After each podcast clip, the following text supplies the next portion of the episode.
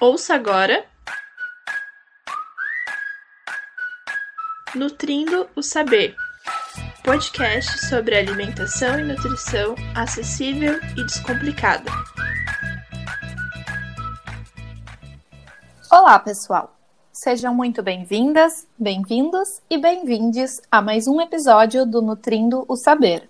Hoje seremos três locutoras. Eu sou a Giovana Nascimento. Eu sou a Aline Valmórbida. E eu sou a Camila Florentino.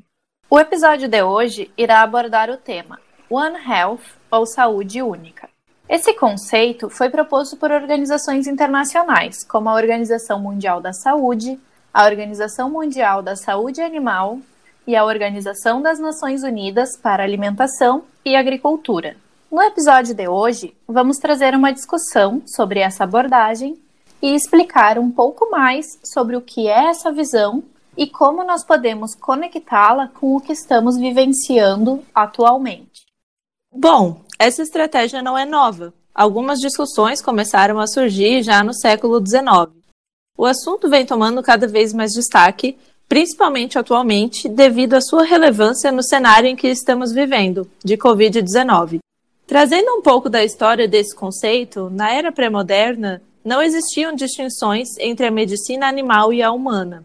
Conforme a ciência médica foi se desenvolvendo, acabou surgindo um distanciamento entre esses dois saberes. E então, em contraponto a esse distanciamento, que surgiu a abordagem One Health ou saúde única, que considera que a saúde das pessoas, dos animais e do meio ambiente estão sim interligadas. Exatamente.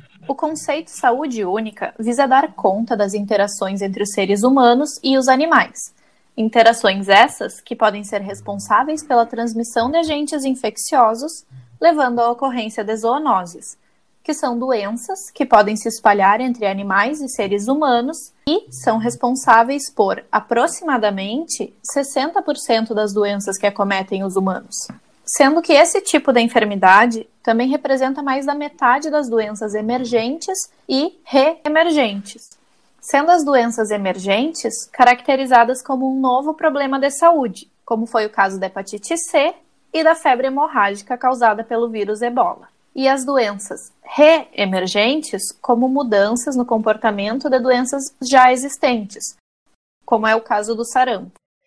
Então, o conceito de saúde única vai além das dimensões envolvidas na saúde esse conceito também auxilia no desenvolvimento de políticas públicas, de legislações, de pesquisas e na implementação de programas. Essa inserção do conceito saúde única em diversas esferas pode contribuir para a eficácia das ações em saúde pública, podendo reduzir o risco da saúde global.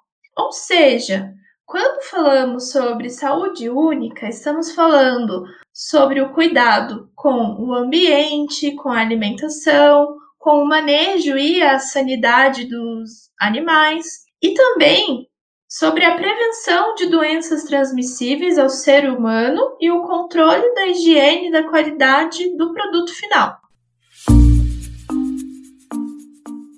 Ao longo do tempo, muitos fatores mudaram as interações entre os seres humanos, os animais e o meio ambiente. Sabemos que a população mundial só vem aumentando e, por consequência, as pessoas acabam se inserindo em novos locais que anteriormente não eram habitados por seres humanos, o que acaba levando à destruição de microecossistemas nessas regiões e a migração dos animais selvagens para ambientes domésticos, o que oportuniza a transmissão de doenças entre os animais e os seres humanos.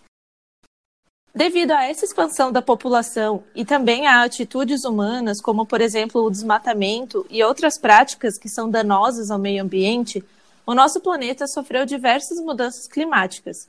E as mudanças nesses habitats podem oportunizar a transmissão de doenças aos animais. Um caso recente que nós podemos analisar é o da Naja em Brasília, que acabou picando um dos supostos envolvidos no tráfico de animais. Essa espécie de cobra não é nativa do Brasil, e caso ela tivesse conseguido escapar e se estabelecer no ambiente, poderia gerar um desequilíbrio ecológico e também poderia contribuir para o aparecimento de alguma nova zoonose. Então, somado a esses fatores já abordados, o aumento da circulação das pessoas e animais pelas fronteiras também permite que essas doenças se espalhem mais rapidamente ao redor do mundo. Todas essas modificações que nós relatamos até aqui, elas impactam a saúde dos humanos e dos animais e levam à disseminação de zoonoses. Alguns exemplos dessas zoonoses são a raiva, a salmonelose, a gripe aviária, a doença do vírus ebola e mais atualmente o coronavírus que gerou a COVID-19.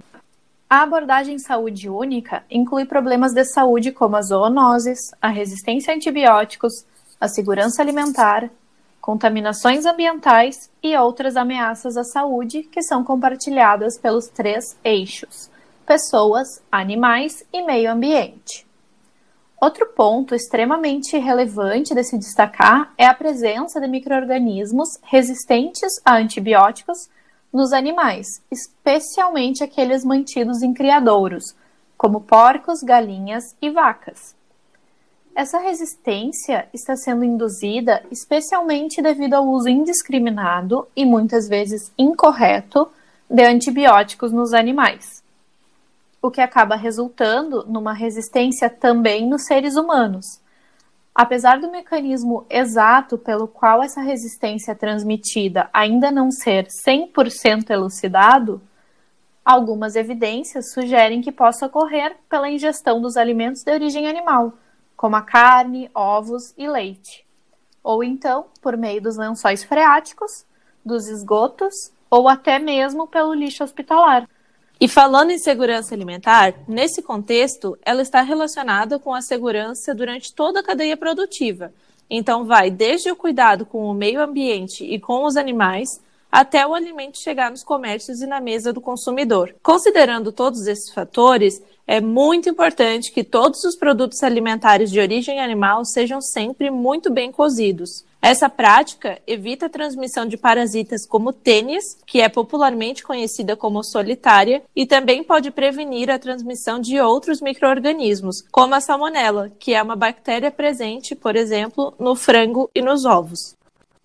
Como vimos até aqui, essa abordagem envolve diversos setores que requer o auxílio de diferentes profissionais entre eles os profissionais da saúde, como, por exemplo, médicos, enfermeiros, nutricionistas, epidemiologistas, profissionais da saúde animal, como, por exemplo, os veterinários e também os trabalhadores agrícolas, e do meio ambiente, como, por exemplo, os ecologistas. No Brasil e em diversos países, muito se luta por uma abordagem multiprofissional em saúde.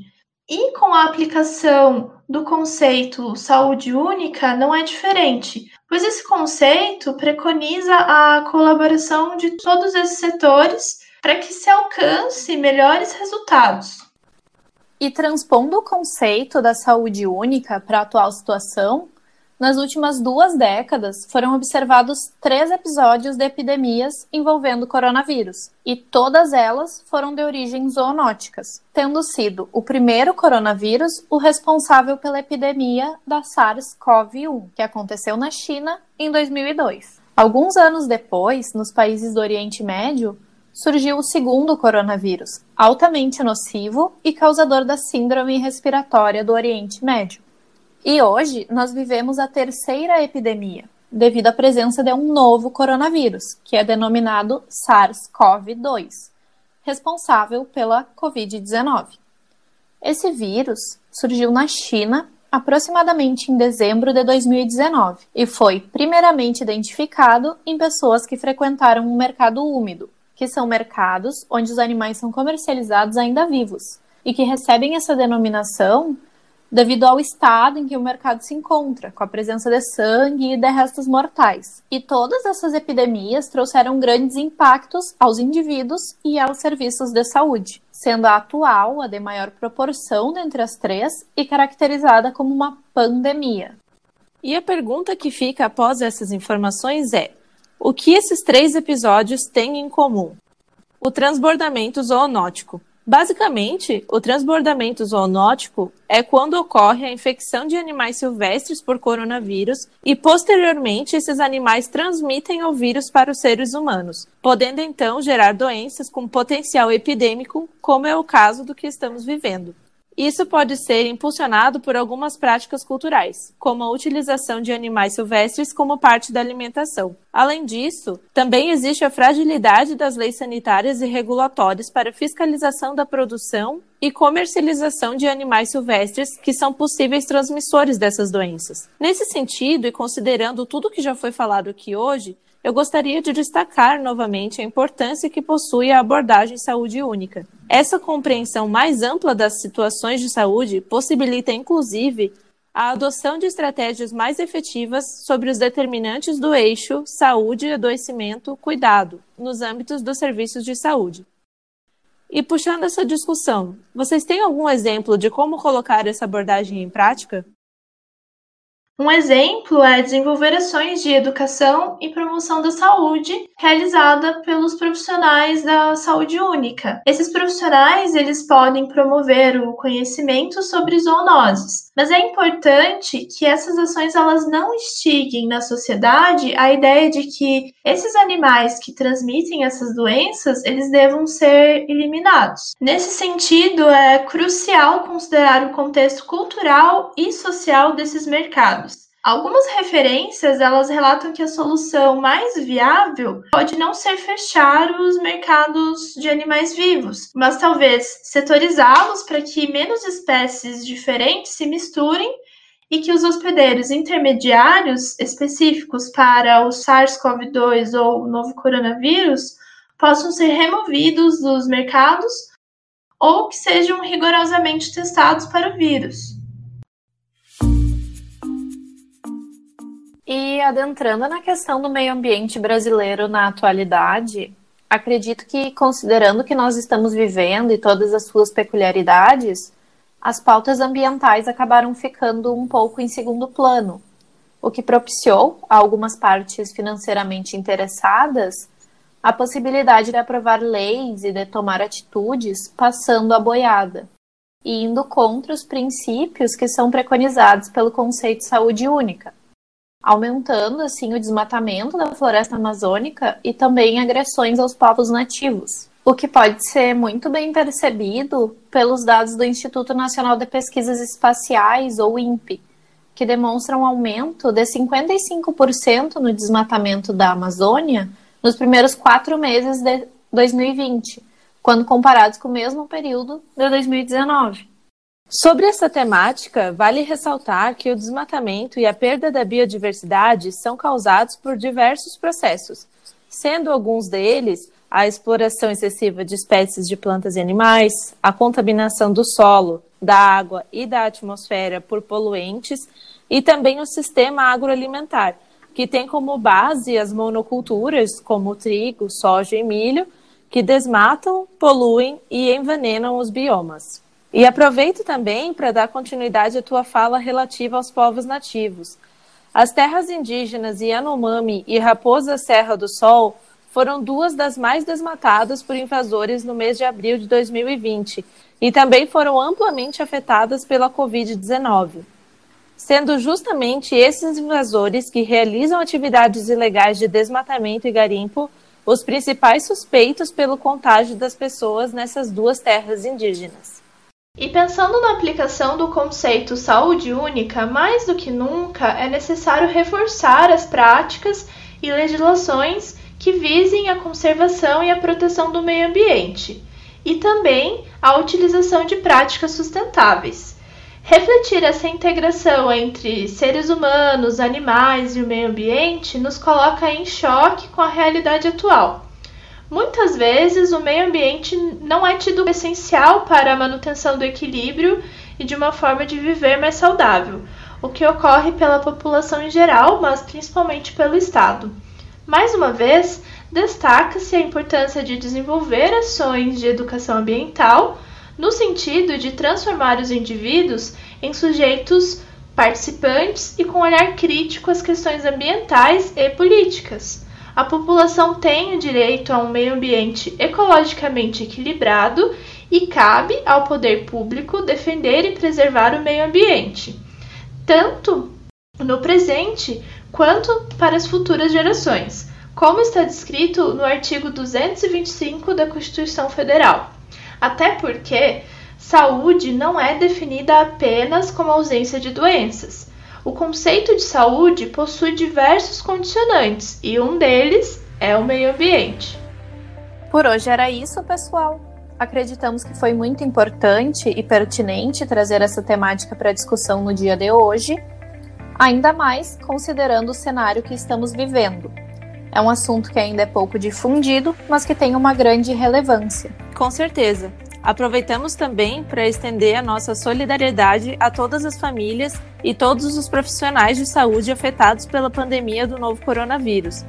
E reforçamos: se puder, fique em casa. Mas, se você precisar sair, use máscara e higienize bem as mãos.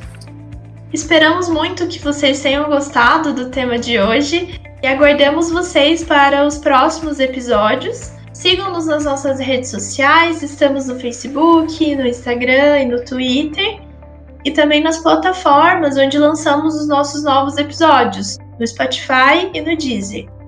Dia 26, lançaremos o próximo episódio. Fiquem ligados e até mais!